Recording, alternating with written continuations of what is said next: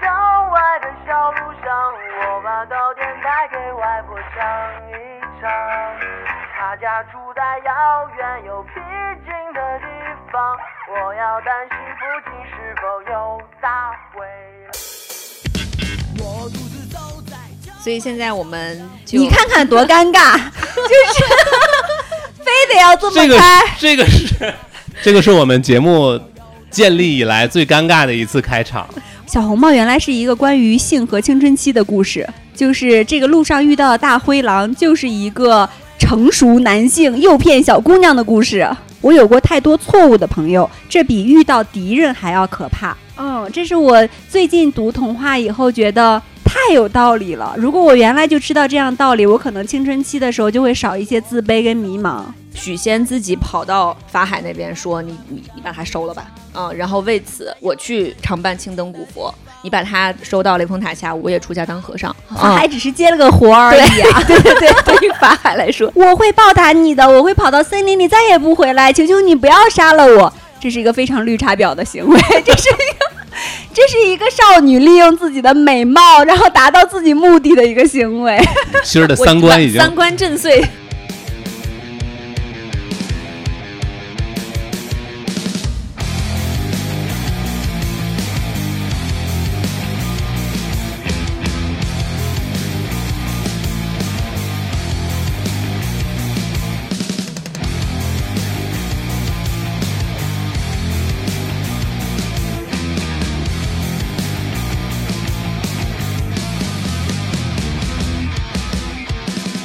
Hello，大家好，欢迎来到狼狗时光。你们可以在小宇宙、Podcast、QQ 音乐关注和订阅狼狗时光，这样就不会错过我们的任何一期更新。如果你听到任何想要互动交流和发表不同观点的地方，请一定留下评论告诉我们。强烈推荐使用小宇宙的评论功能。另外，如果你喜欢我们的节目，也请帮我们转发、点赞，并标记为喜欢的单集。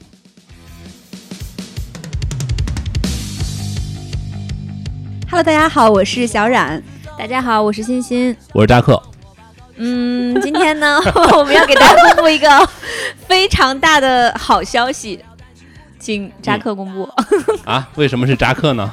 啊恭喜扎克！恭喜恭喜恭喜恭 恭喜我干嘛？恭喜我干嘛？这段一会儿这扎克作为剪辑老师，这段要掐掉。嗯，来，小冉，你你你跟大家公布一下吧。嗯，哦，我们刚才我们刚才 彩排了好多遍，然后选了一个最最最最差的给大家呈现出来。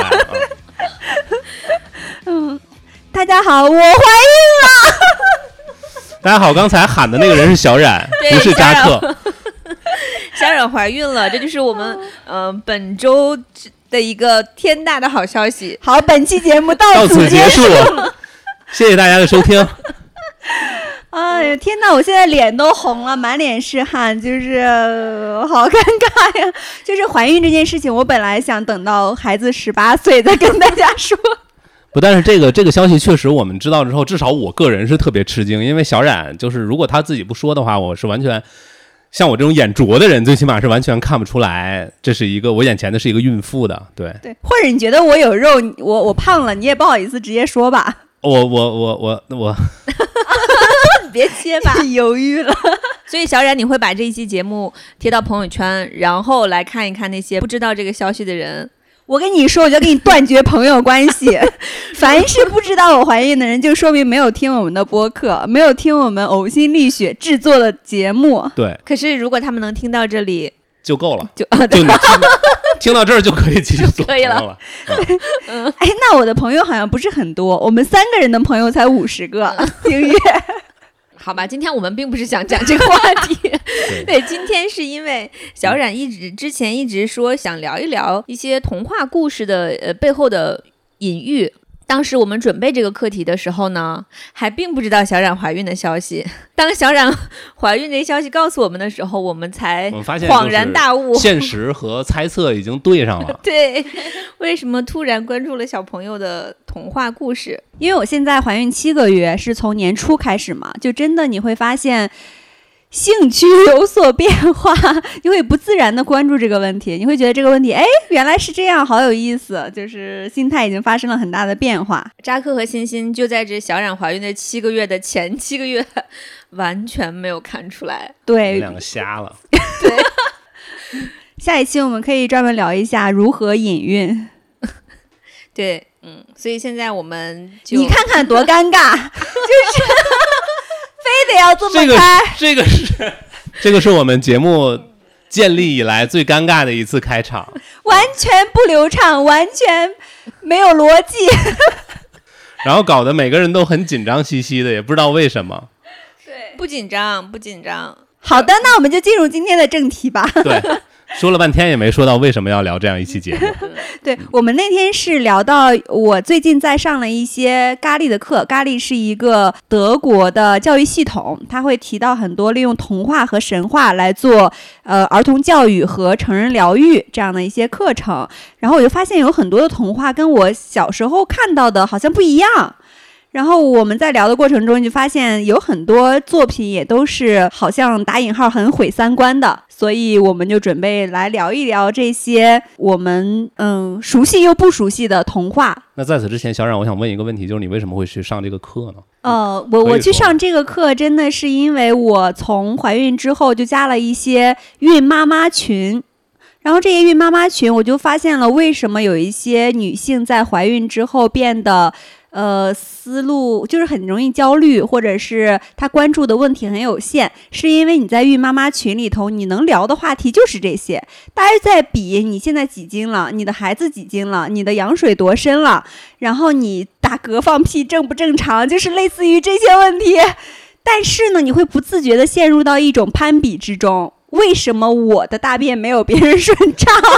卷，卷，然后你不知道你卷的是啥，然后当时就觉得这件事情很崩溃，我就决定把自己的心思从这个范围里收一收，换到别的地方上来，所以我就觉得要去上一些课，或者是去干一些我之前还没有了解过的领域，转移一下注意力。哦，那你那些群后来退了吗？没有，我不敢，焦虑源一直还是在的。然后把它隐藏 掉了。嗯。对对对，嗯，嗯，然后我只是在我需要情感安慰的时候去上一下，哦，嗯，回头可以单开一期，一个孕妈妈需要的社会支持系统到底有多多？那我在上完这个课的时候，我就会发现有一些童话跟我原来认识到的完全不一样。比如说，你们听过小红帽的故事吗？嗯，都听过吧？嗯，听过。嗯，应该很熟悉哈。大概就是外婆生病了，然后小红帽拿着东西去给外婆送东西，然后路上遇到了一个大灰狼，他被大灰狼骗到去摘鲜花了，想着说我给外婆带一束鲜花，外婆一定很高兴。然后大灰狼就趁这个时间去到外婆家里把外婆吃掉了，然后小红帽来的时候又把小红帽吃掉了。后来猎人救了那个小红帽跟外婆，把大灰狼给杀掉了，就是这么一个故事。后来我发现，小红帽原来是一个关于性和青春期的故事，就是这个路上遇到的大灰狼，就是一个成熟男性诱骗小姑娘的故事。你要这么说，真是挺惊悚的了。就是这个大灰狼不是我们普通遇到的，可能你说很坏的人，他是一个很循循善诱，假装很关心人，很知书达理，很有爱心的一个中成年呃人，中年男人，中年男人。你说的对，我都心动了。他还会给小红帽一些，比如说，哎呀，你看看这个森林里的鲜花这么美丽，然后天气这么好，你要你都不看它一眼吗？多浪费啊！然后小红帽抬抬头说啊，确实是好美啊，然后自己就去摘鲜花了，然后摘了一朵，发现前面还有一朵更好的，所以就一直走到了森林深处。就是我觉得是一个小女孩儿很容易被。没有在经历过很多男人之前，很容易被诱骗的一个故事。不不不，我觉得经历过很多男人，他也会用容易被这样的男人吸引。哦，就是很有魅力，是不是？就是呀、吃了我吧，吃了我吧。我其实之前小冉说要聊这个故的时候，故事的时候，我还查了查，说其实对于小红帽这个故事来讲，它是之前在工业革命之前呃是流行于法国上层的一个语言，并且它本身就是一个性语言。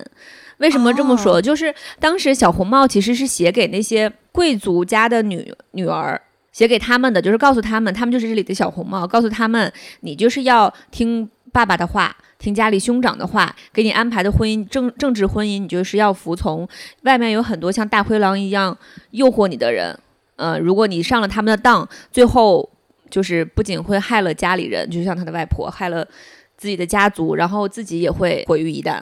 他之前嗯本身就是一个预言，并且在听说在原版的这个故事里边，小红帽还有被大灰狼骗上床。对我看到的其他的版本也有，小红帽可能先被骗掉，脱掉衣服，烧掉衣服，再被吃掉；还有是骗到床上，然后再被吃掉。对，对，这种嗯版本民间是有的。所以其实他一开始本身就是教育 教育女生要保护好自己，要听家里人，然后你不要在外面随便相信别的衣冠禽兽。对。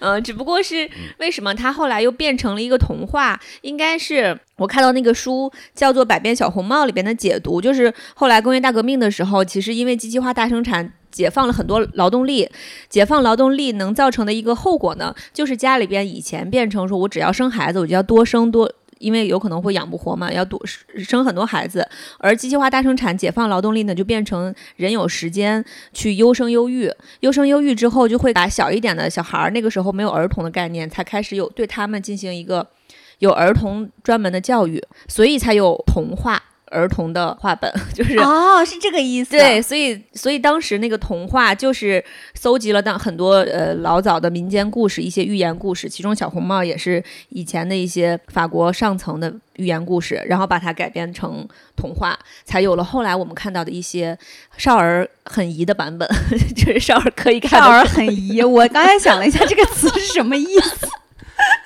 少儿他大姨。对，就是少儿看起来好像不是性欲言的版本。那还有没有就是其他类似的作品，就是也是经历过这样的一个改编的呢？其实还有挺多的，你像小红帽是格林童话嘛，这格林童话就还蛮有代表性的。刚才说到这个是工业革命之后吧，嗯因为格林童话它出版的时间就是十九世纪初，就应该是当时这一类作品最典型的，因为它是格林兄弟从民间收集来的故事的一个合集。所以很多的都是这种类似的版本。你比如说有一个睡美人的故事，你们听过吗？嗯嗯它大概的意思就是，他受到一个巫婆的诅咒，说你在十八岁的时候会死，然后被纺锤扎死，然后这个国王和王后就把所有的纺锤都给烧掉了，但是唯独他自己王宫阁楼上的一个纺锤没有被烧掉。有一天，国王跟王后外出，这个小公主就走到了阁楼里，就被这个纺锤给扎死了。呃，不是扎死了，扎因为扎睡了，因为嗯也是受到另一位这个呃巫婆的保护吧，说你只会沉睡一百年，但不会死，他就沉睡了。然后后来有很多的王子或者是男性过来的时候，但都被周围的荆棘给劝退了。没有办法解救他，只有到第一百年的时候，有一个男孩说：“我一定要去。”然后他过来的时候，所有的荆棘都为他让开路，他就走到了阁楼，把这个公主给吻醒了。嗯嗯，大概是这么个故事。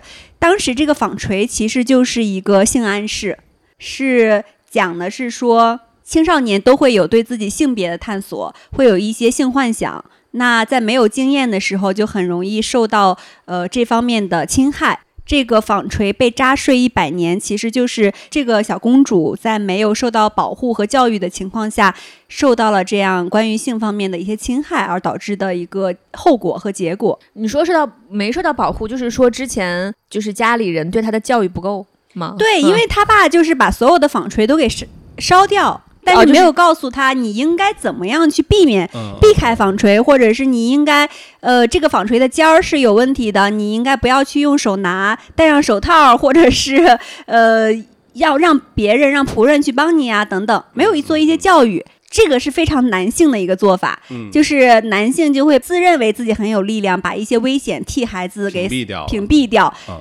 但是男性通常还有一个问题，就是会屏蔽掉，会忽略掉自己身边最近的危险。哦，就是这个啊故事本来隐喻里边就是包含着这个嗯男性教育的哦问题，对，嗯嗯因为这个是一个父亲做主导的一个故事，这个也是很很很性教育的一个故事。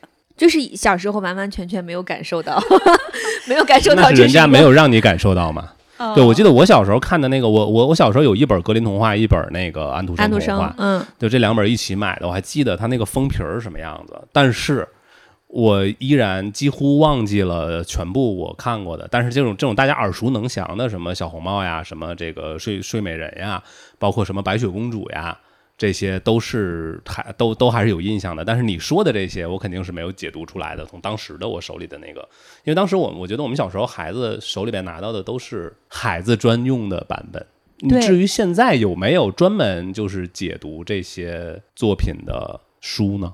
没有，你看看我们的教材，你就知道怎么会有。哦也是，然后这些可嗯能也是在一些特殊的场合会被人提到，因为他可能是在做儿童教育或者是儿童的心理疗愈这方面会被提到。正常家长在给讲故事的时候，应该不会讲这些吧？扎克，你给小扎讲故事的时候，没讲过童话。小扎估计至今也不知道什么是安徒生童话跟格林童话。他现在听什么？他现在我给他讲的一般都是什么呃蜘蛛侠。贝贝熊一家，就会带有一些教育意义的，就但是他那个就特别直接，就是你的孩子我在学校里边遇见什么事情了，我该怎么去处理。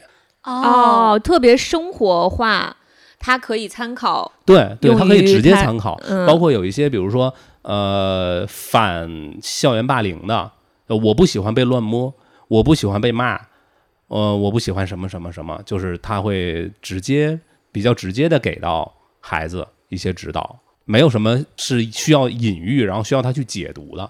哦，明白。那这个其实挺有必要的，你是说就是这些技能啊？有对啊，必要。对，所以我有点不懂的是，就是这些为什么是这些作品拿出来，然后会被改编成孩子来看的版本？嗯，因为童话它有一个这样的逻辑，就是你所有现在看到的童话故事，你去细细拆分它的结构，其实都是一个套路。就是你首先在最开始的时候是一个和谐的画面，比如说嗯她是一个有过生日的小公主，嗯然后她有她爱她的国王和母后，嗯是一个和谐的开端。但是她遇到了一个困难，这个困难之后，她就会遇到一些磨难。通常是他自己会发生一些改变，去解决了这些磨难，或者是他受到了一些外界的力量、外界的给予的保护和帮助，去化解了这个困难。最后的结尾一定是他达到了一个更高层次的和谐。嗯嗯，所以这些童话的逻辑非常简单，结构很简单。最后要最终的目的是说给孩子希望，要让他看到最后美好的结局，美好的结局，我我小时候感觉王子和公主开幸始了幸福的生活 福的生活在一一起。对对对，但是我我小时候感觉看到很多童话故事，就是我有有一个童话故事是出自安徒生，那个里应该很多人都没有印象，一个故事叫做《不想长大的小泰莱莎》，就是你怎么会记这这么片名么复杂的？为什么它这么复杂？就是因为呃，因为那个安徒生童话还挺厚的，它我家有上中下三本，然后是黄色皮儿的，然后它每一本儿大概有，我想一下，大概有三三公分那么厚，嗯，在大概第一本儿的偏后，就是最后一几几个故事里边呢有这么一个故事。它这个故事其实就是我小时候，呃，一年级的时候，老师让孩子们准备一个故事，在大家面前做讲故事、讲故事大赛。然后我妈就从里面给我找了一个，首先不是睡美人啊、白雪公主这种大家耳熟能详的，二一个呢，这个故事讲完之后呢，需要提炼一个寓意。这个不想长长大的小泰拉莎是这样的，就是她是他们整个村儿，呃，他们整个对村子里边，对，确实是，她是他们整整整个村庄里边，就是个子小小的，都受到别人的保护，但是她也是在生活中碰到了一个磨难之后呢，她就通过一个镜子，可以跟跟那个镜子说自己可以长大一点，再长大一点，她就长得比比很多人都大，然后帮忙解救了整个全村的小伙伴，然后和家里边的人，然后她就变不回去了。然后之后，他又通过一个什么魔法变回到一个他正常的大小。但是这个故事背后就是说，一开始你不想长大，你就有可能会让别人需要保护你，保护你的同时，有可能他们会受到伤害。只有你自己的力量，自己长大，担负起这个责任，就可以保护自己和保护他人。我记得大概他讲了这么一个故事，并且我妈当时帮我总结了这个寓意，所以我就在想，哎，那你说你刚才讲的这些什么小红帽啊、灰姑娘，那小那大人给孩子们讲完之后，他们不需要总结提炼一个寓意吗？理论上我觉得是需要的，这就是为什么我不想给他讲这些。对，不然孩子们不想需要的，对。哎呦，我最近发现，因为我最近在做那个胎教故事嘛，你们听过达芬奇画鸡蛋的故事吗？听 过听过，嗯，然后 没听过的请扣一。这个这个不是小学课本里的吗？哦，是好像是，是好像是是对。我在给他提炼寓意的时候，就会发现，就是这个故事大概是达芬奇的老师告诉他，哦，你作为一个画家要练基本功，然后每个鸡蛋都是不一样的，你需要画到你的手要圆熟的听从你大脑的指挥，想画成什么样就画成什么样。然后他就苦练了一年、两年、三年，画了好多个鸡蛋，然后水平终于超过了他的老师。我就忍不住吐槽，这个老师为什自己为什么不画？这个老师为什么自己不练？你们俩要是一起练的话，那那达芬奇永远都超不过你。对呀、你都不练，你怎么有资格说人家？就是你在讲故事，我想给他提炼寓意的时候，总会忍不住吐槽。还有一个故事是，小猪过生日，然后猪妈妈给他，就是他的小伙伴要来家里给他一起过生日，然后猪妈妈把给小猪准备的蛋糕送给了别人，然后小猪就没有生日蛋糕去招待他的朋友了，他就跟他妈妈很生气，一直在跟他妈妈就是哭和表达自己的生气吧。直到他的小朋友来了以后，他还是这样。然后他的小朋友另外一只那个小青蛙就教育他说：“你不应该对你的妈妈这样，然后你应该尊重你的妈妈。”我在想，猪妈妈也太坏了，他拿走了人家的东西，你应该 跟你妈妈生气。对，而且你这只小青蛙也太多事情了。就是我觉得很多那个寓言故事，你真的是很难去单纯的总结出来一个美好的寓意。对，就有点儿，不然嗯的话就会强行解读，就需要强行解读。强行解读，你需要说服自己。嗯，对，就、就是是去去 cover 里边儿的一些不符合现实逻辑的地方。对，嗯，所以我觉得这也是为什么现在好像我我也没听说哪个家长还在坚持给孩子看童格林童话话和安的原因徒生童。话啊，嗯，我觉得它流传这么多年，应该至少比这种百度百科的童话 会好一点。但我自己会觉得，嗯，童话是给成年人看的吗？我自己看了以后还觉得蛮有收获的。就是你比如说，我看了那个丑小鸭的故事，嗯就是丑小鸭它本身是长在一群小鸭子中间，然后觉得自己很丑，所有的人都说它你为什么这么丑，连它自己的妈妈都觉得啊你为什么这么丑，然后它就离家出走了。路上遇到了很多人，嗯、比如它遇到了一只大鹅，大鹅就是看起来它代表它到了东北，他要被炖了。就是大鹅是代表那种优秀，哎，你说的很对哎。它本身是一种很优秀的代表，又长得高高大大、肥肥胖胖的嘛。但是它的问题是，它只能活半年，因为它就要被杀掉。大鹅就告诉他，那个你像我这样才非常的骄傲和值得自豪，你这没有什么价值。然后他就欲再往前走，就是小小丑鸭就知小丑鸭，小丑小鸭，丑小鸭就知道哦，那我不想只活半年，所以好像也不是很对他，所以他继续往前走，遇到了一只狗。这个狗就在童话里是代表很有权势的大人物，因为丑小鸭很丑，都不屑于把它当做猎物。呃，这种也是一个小朋友很受挫的地方，就是你被当做猎物，才会觉得自己有价值。嗯嗯，是一个很长时间我们的心态吧，就是你如果被大人物忽略了，你会很觉得自己，嗯，被大灰狼忽略了，大灰狼都不想吃你。对，为什么我是我不好看吗？是我这个小红帽 没有吸引力吗？对，然后他再往前走的时候，还遇到了老母鸡，但这个老母鸡呢，就是好像也很有价值，因为能生蛋什么的嘛。但它是一只被公鸡控制的老母鸡，就是它所有的价值和生活的动力和价值感都在于那只公鸡身上。嗯所以丑小鸭也觉得，那我不要依附别人，所以他就一直往前走，一直往前走，直到遇到了他的天鹅小伙伴，他才觉得这是我原来。真正属于我的朋友，这个故事其实在我小时候看，它就是一个你小时候长很丑没有朋友的故事，但是长大了你才发现，它就是一个你需要找到你自己真正的朋友这样的一个故事。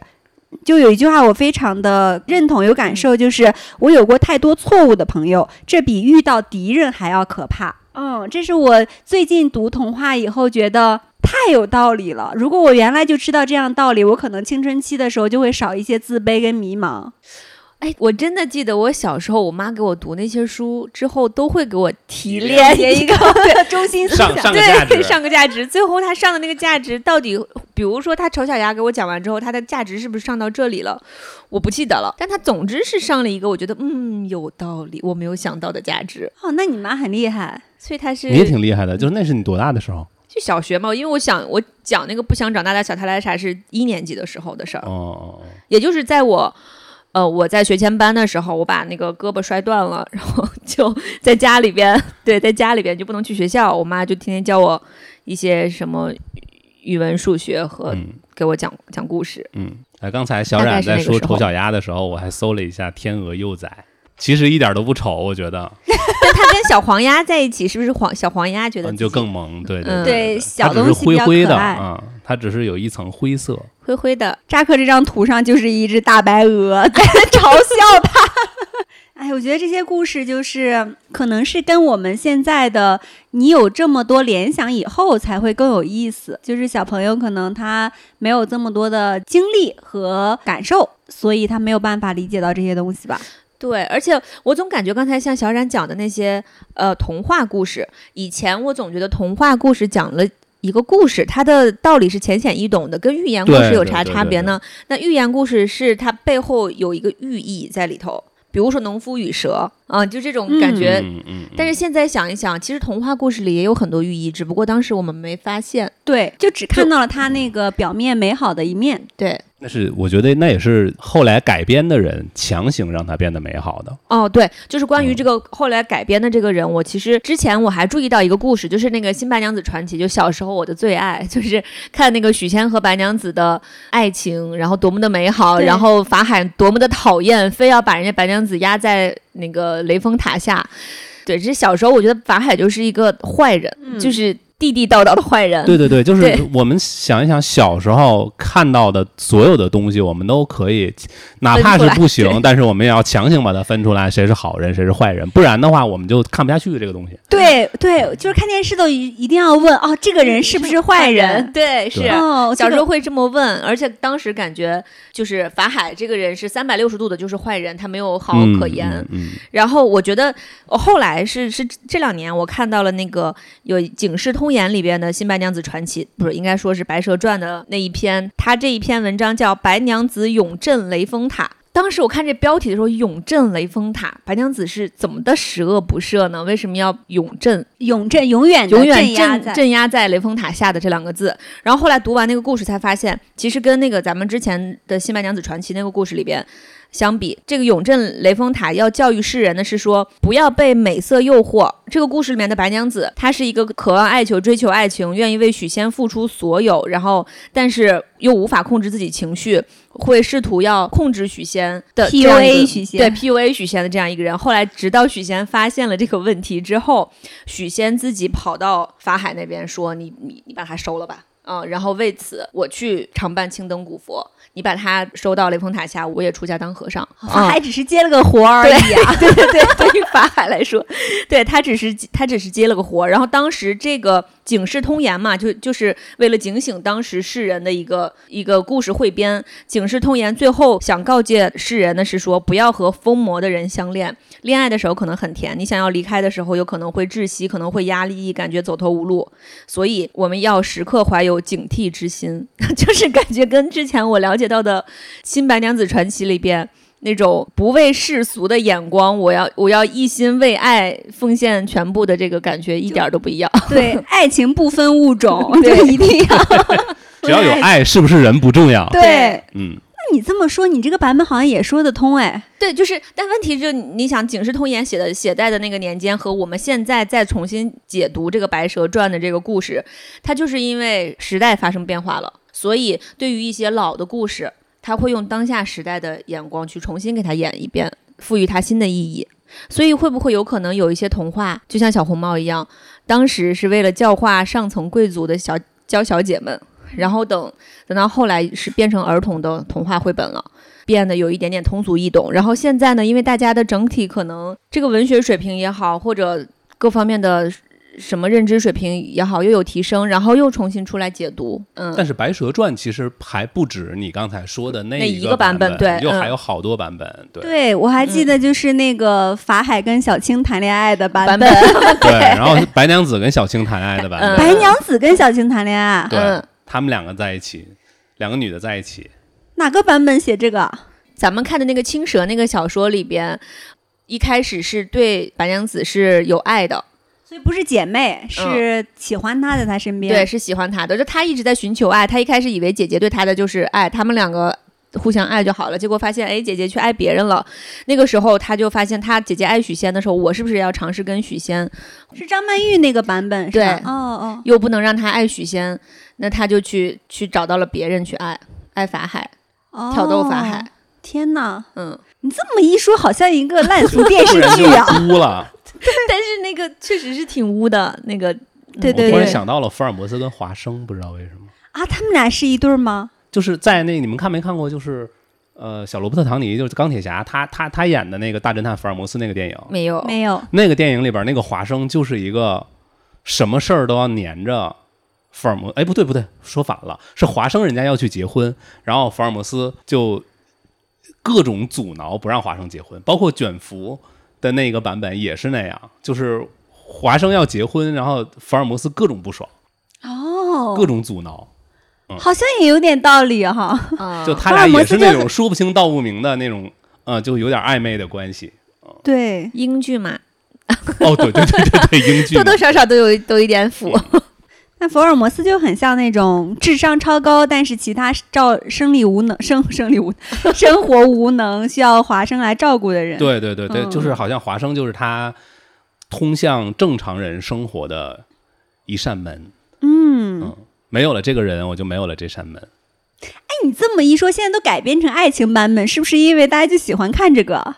聊起来这些，就是你们喜欢看吗？我挺喜欢看的。你刚才问我想，啊，好天哪，好好一好好看啊！对，就比如说，破案算什么？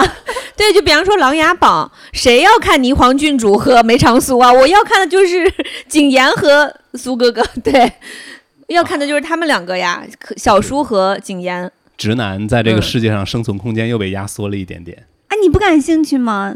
就是就我看的时候，我会觉得怪怪的，因为福尔摩斯在我心中，他肯定是在很多小孩子的心中，他肯定是一个非常伟岸的、非常牛逼的那样的一个角色呀。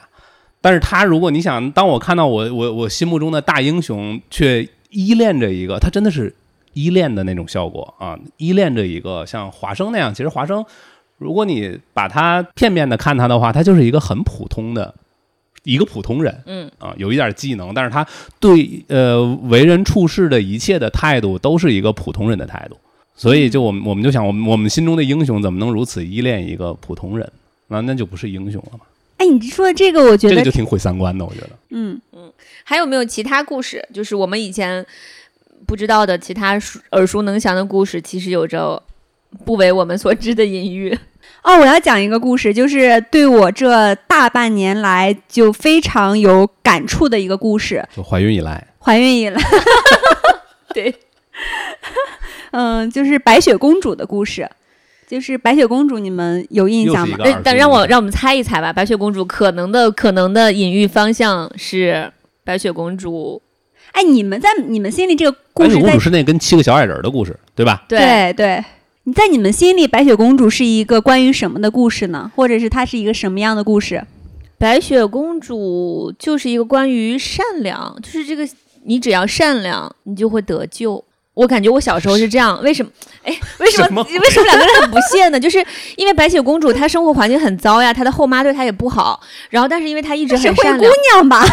不是不是，就是她她后妈其实悄悄的不是都在问谁是世界上最美的女人嘛？对对对嗯就是她她后妈心里对她是嫉妒的，但是她自己是不知道这个，所以她其实对他们家没什么敌意。她出去玩碰到那个小矮人，也对人家没有敌意。然后有恶婆婆给她一个毒苹果，她也完全没有防备心，就吃掉了。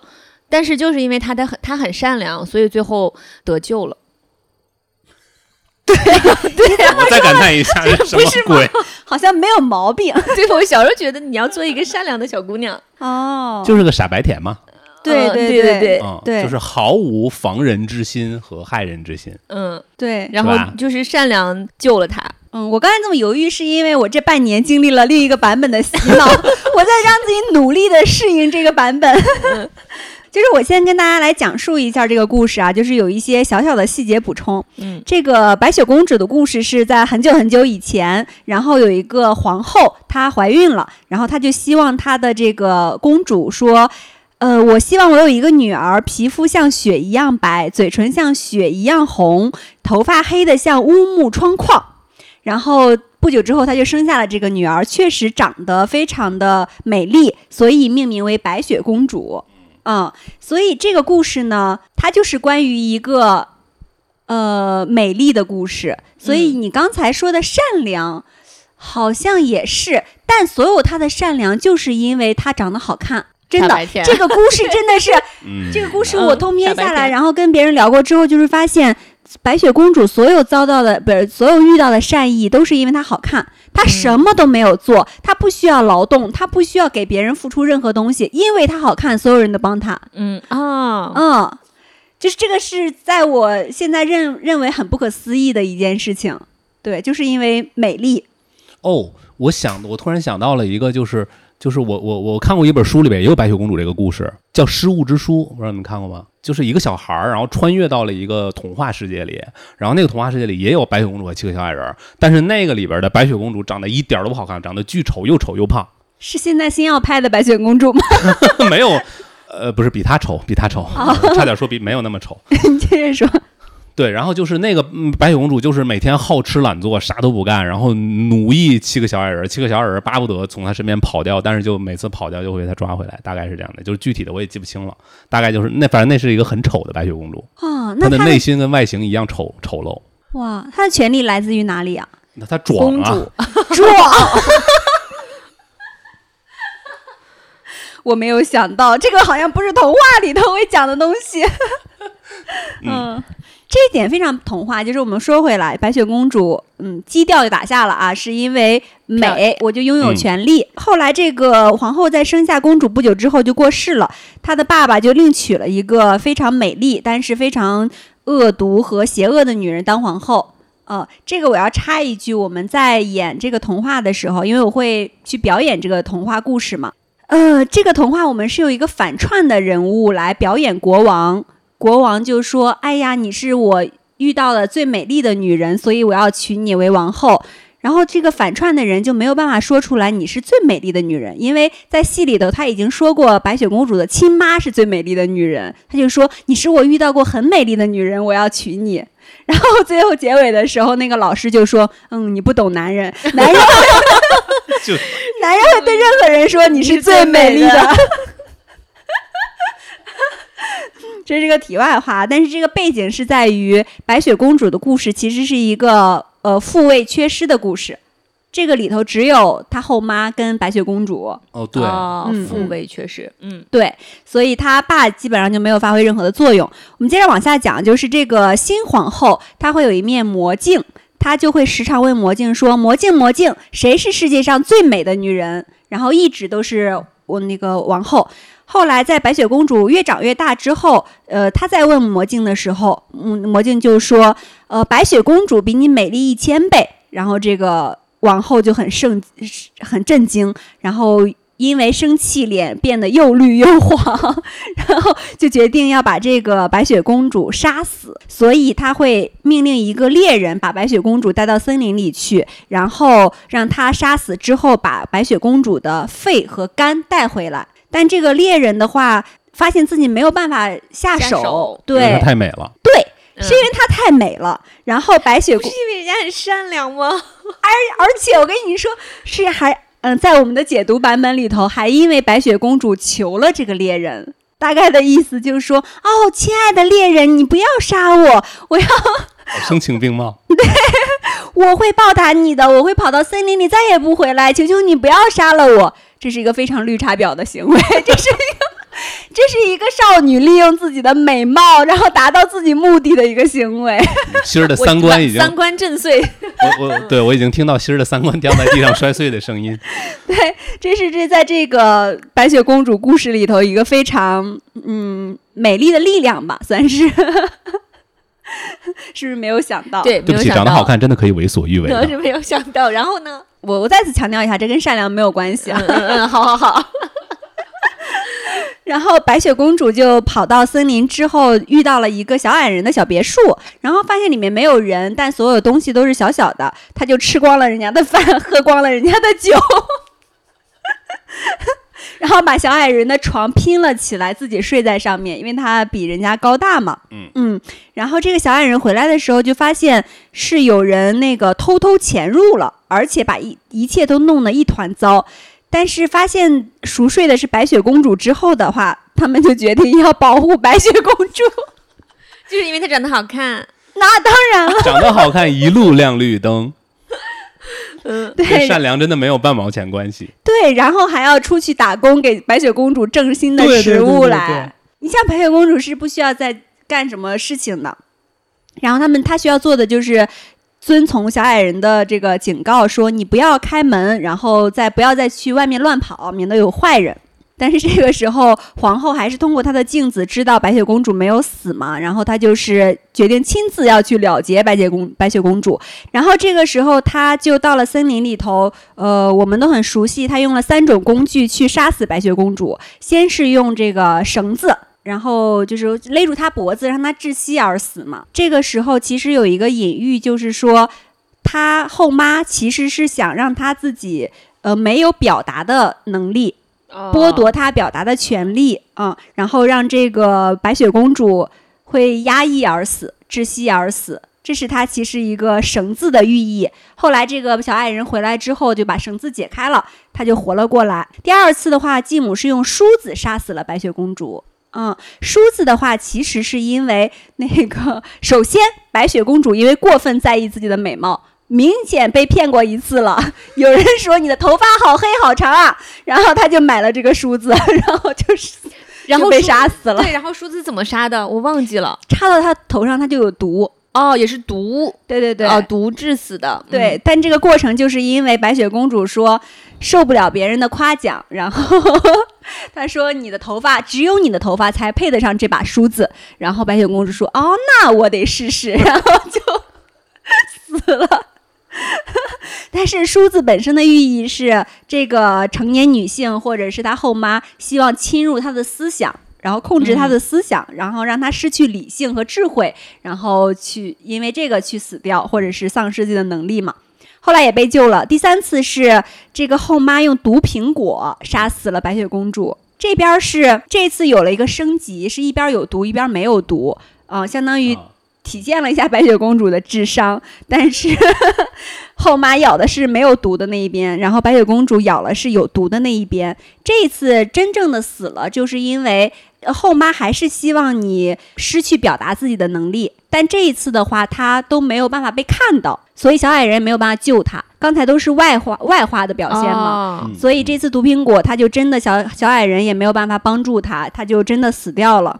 然后这个故事继续往下发展，就是小矮人都很伤心，就把它装在一个玻璃棺材里头，说那我们要给他找一个最好的地方去安葬这个美丽的尸体。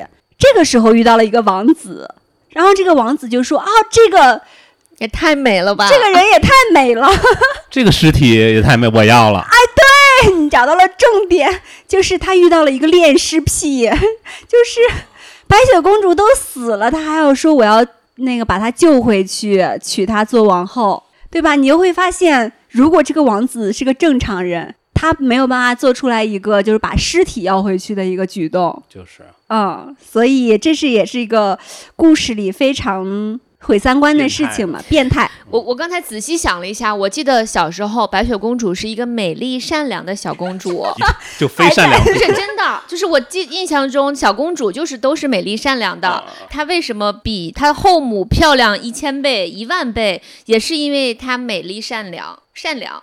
然后侍卫不忍心杀她，也是因为美丽和善良。然后她七个床拼到一起，她直接睡上去。然后他们发现，哦，这是一这是白雪公主啊。因为她是她的善良是举国出名的。干什么了他？啊，不知道，不知道，就是一个举国出，就是我们国家善良的小公主。所以我记得我印象里边，小公主前面的形容词没有过只有美丽没有善良的时候。我觉得就是只有美丽这个不能被人接受。对，可能就是呃，所以公主就强行被善良。强行被善良对对对，是，确实是。我想插一句，就是说到这个举国闻名的善良，我想到了曹冲称 曹冲称象的故事，就是最近在讲这个故事，就是最后大象不是被曹冲称出来了吗？嗯，你会发现是不是那些臣民在知道自己要讨好领导的孩子，哦，故我故意不不知道不告诉你怎么称，对，呃想出了一些很愚蠢的办法。对，然后说回来，说回来，嗯这个他们俩就是活了嘛，相爱了。然后嗯 还没完呢。然后，这个王后还是通过魔镜在问谁是世界上最漂亮的女人，然后这个魔镜就说：“呃，你是这里最美丽的女人，但是这个在别的国家有一个即将成为新皇后的人更加美丽。”但是这个时候她不知道是白雪公主，她以为死了，而且是说在别的国家，她就收到了一封婚宴的宴请。嗯，她就去参加这个结婚典礼，发现这个公主就是这就是公主给她的宴请，是因为他们他活了以后，呃，王子说我要娶你，但公主说我很害怕，因为我的后妈还在追杀我。然后王子说那怎么办呢？然后白雪公主说。嗯，我们要想个办法弄死他。然后王子就说：“那你的你的后妈有什么弱点？今儿的三观已经 真有这一趴吗？不是，就是把他清清醒带走了，幸福和王跟王子幸福的生活在一起了吗？那个你那个逗点儿是幸福的生活在一起，这个逗点儿是定下了婚期。然后他就那个白雪公主就说：“我后妈喜欢跳舞。”呃，然后王子就说：“那个我们去给她制造一双红舞鞋。”其实就跟我们后来的一个童话连上了，哦就红舞鞋的故事。所以白雪公主跟这个王王子一起，就利用红舞鞋让后妈死了。就是一直跳舞，一直跳舞，跳累死了。对，他是一个铁鞋，然后跳舞致死，所以王子跟公主幸福的生活在了一起。没事儿。今儿这个时候我我后期的时候给你加上特效，真的是震三观震碎。这是一个白雪公主的故事。真的好善良呢。真的，所以你扎克，你小时候听的白雪公主也是这样的故事吗？当然不是了，我听的也是被被善良的那个版本。对吧？我就记得是一个短短的故事，然后就幸福的生活在一起。所有的童话不都是这样？对，然后具体后妈有没有被没有？就她有没有什么后果？好像没有。哎，那你喜欢现在这个毁三观的版本吗？我喜欢那个后妈被制裁，但是 罪不至死啊！是，但就是她空有美貌，这个我不是很能接受。杀人未遂要有死罪吗？就是控，就是恶人要有要被制服，这个要被制裁，这个我都可以接受。但如果说他就是空有美貌，虽然我觉得看脸就是这个社会的一个一项大家不愿意说出来的原则吧，因为我也很看脸的。嗯嗯，我我记得当时新跟我说，我愿意跟你做朋友，是因为你长得好看。对，就是我也很看脸的。对，其实我们的节目其实在后台设置了一个功能，就是长得不好看的人是不能关注的。哦，对，如果你可以关注，哎，一下子关注成功了，那就说明对对你长得足够是好看。对你只能自己试一试吧。对对对，嗯，这个故事的话，其实对我最深的还不是说毁三观哈，是因为它里面还有一些寓意。我们刚才讲到这个，但嗯我首先想先提一点，就是在格林童话之前，它不是收集来的童话吗？嗯这些故事在民间，后妈不是后妈，后妈是亲妈，要一直杀死和嫉妒白雪公主的是她的亲妈。那这个就从根儿上就原来的那个故事故事线就立不住了。对，为什么？那亲妈不会对亲亲亲闺女去做这种事情啊。这就是我的新体会。来吧，我的三观已经在这儿了，对，你看看嗯你怎么可以。开始毁了。嗯，就是就是，我本来觉得母亲都是一个善良、伟大、付出的角色嘛，但是这个亲妈的版本确实不能被人接受，好像后妈会好好接受一点。嗯，但这种妈妈对于女儿的嫉妒，它其实是一种非常正常的情感。因为本身在白雪公主出出生之前，妈妈不管是作为一个独立的女性，还是作为这个家庭的一员，她都是最重要的、嗯最受到重视的。但是这个小女孩出生之后，妈妈也不是最好看的了。尤其是在我们这个故事里头，美丽是一切嘛，美丽是最重要的哦权利。嗯，妈妈的权利被剥夺了，妈妈也没有受到爸爸的关注，呃，而且妈妈要为女儿付出一切，所以她产生这种嫉妒的心理，其实是非常正常的。正常的，对嗯而且这个引申出来，就是也是一种年长女性对于年轻女性的敌意，因为现在年轻女性在社会上是最受欢迎的。嗯，不只是现在吧？你看，你看这个，就是咱们国家演电视剧，这个如果一个女演员可能到了三十岁之后，就只能演演别人妈妈，就对是对，这个确实是。嗯，嗯，我我也不知道这俩有啥关系，但是我就觉得对于三十岁以上的女性，社会的恶意增加了很多，或者是机会变小了很多。哎，那也不一定。要是三十岁女性都像你们两个这样，就就没有这个问题了。哎呀，世界上男的都像扎克一样会说话就好。就是我我会非常有这样的感受，尤其是我现在怀孕之后，呃，我会觉得小孩儿对于自己的这个剥夺感是真的一种很真实的感受，但这种感受你没有办法跟别人分享，我没有办法跟别人说，哦，我害怕我的孩子。呃，占据我的焦点，然后我不要为我的孩子付出，我要继续做我自己。我我完成了生育任务之后，我要去追求更广阔的视野。这个话很难启齿。就是你也起了呀。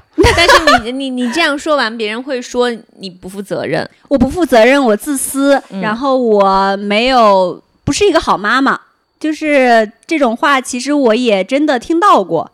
但啊我是吗？对之前、就是别人对你说过吗？对对对，就是我真的会觉得这就是我真实的想法，所以我现在在节目里来来说这个事情，是因为我真的这么觉得，它是一个很真实的感受，嗯而且我想说，其实妈妈是都有好妈妈跟坏妈妈一面的。作为嗯孩子，他其实是需要接受接受我原来生下来之后，尤其是生之前，他跟妈妈是一个共生的状态。生下来之后，很长一段时间都是受到无微不至的、无条件的照顾的。但是他慢慢的会接触到妈妈坏的一面的，比如说，简单来说，你想吃冰淇淋，妈妈不让你吃，是不是坏的？虽然她为你好，嗯，然后你想谈恋爱，妈妈禁止你早恋啊、然后还有一些更坏的部分，那可能我们看到的社会新闻也挺多的了。嗯嗯，它其实就是有真实的这一面的，只不过就是母亲的这个角色会被塑造成完美的。完美，嗯，所以这也是很多母亲更容易焦虑的原因。我觉得对于爸爸来说，这个压力没有那么大。你看，现在压力又给到爸爸这一边，怎么就没有呢？你会觉得吗？会有压力吗？我会啊，我心中有一个好爸爸的标准，嗯，是你心中还是你认为世人心中？我心中，对就是我们刚才说的是世人心中嗯对母亲的一个标准，嗯会投射到每一个母亲都不得不去面对这个压力。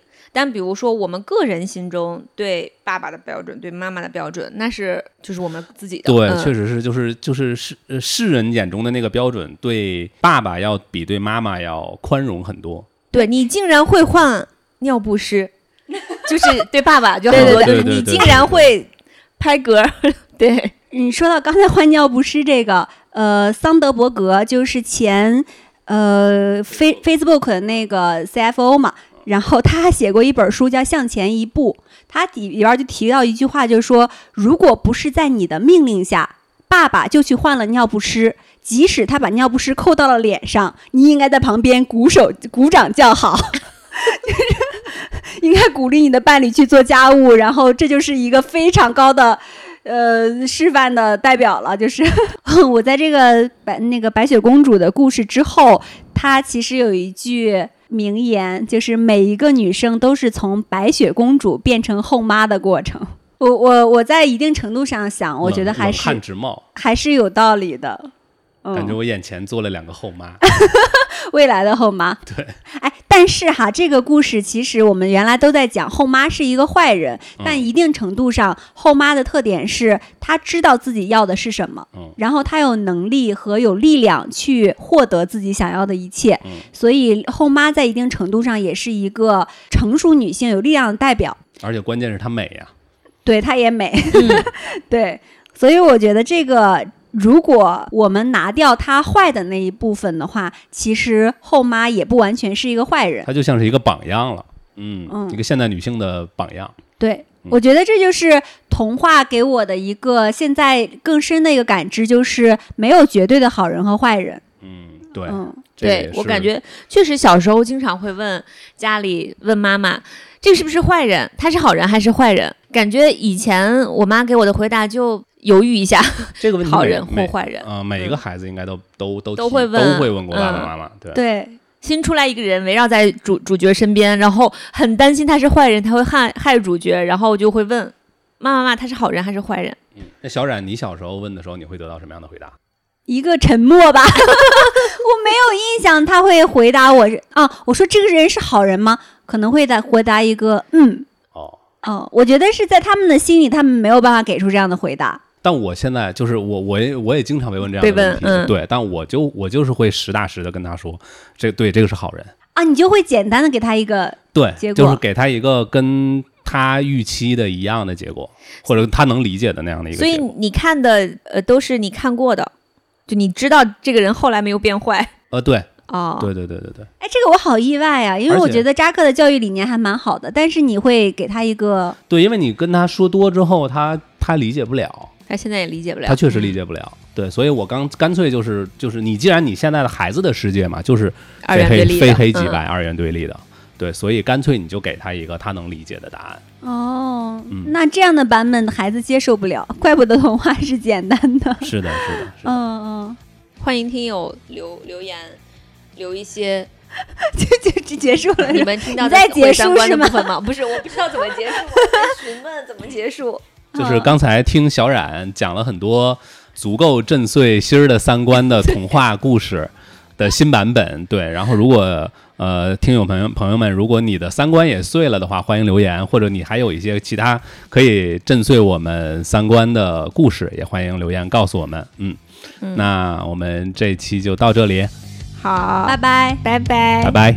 我独自走在郊外的小路上，我把糕点带给外婆尝一尝。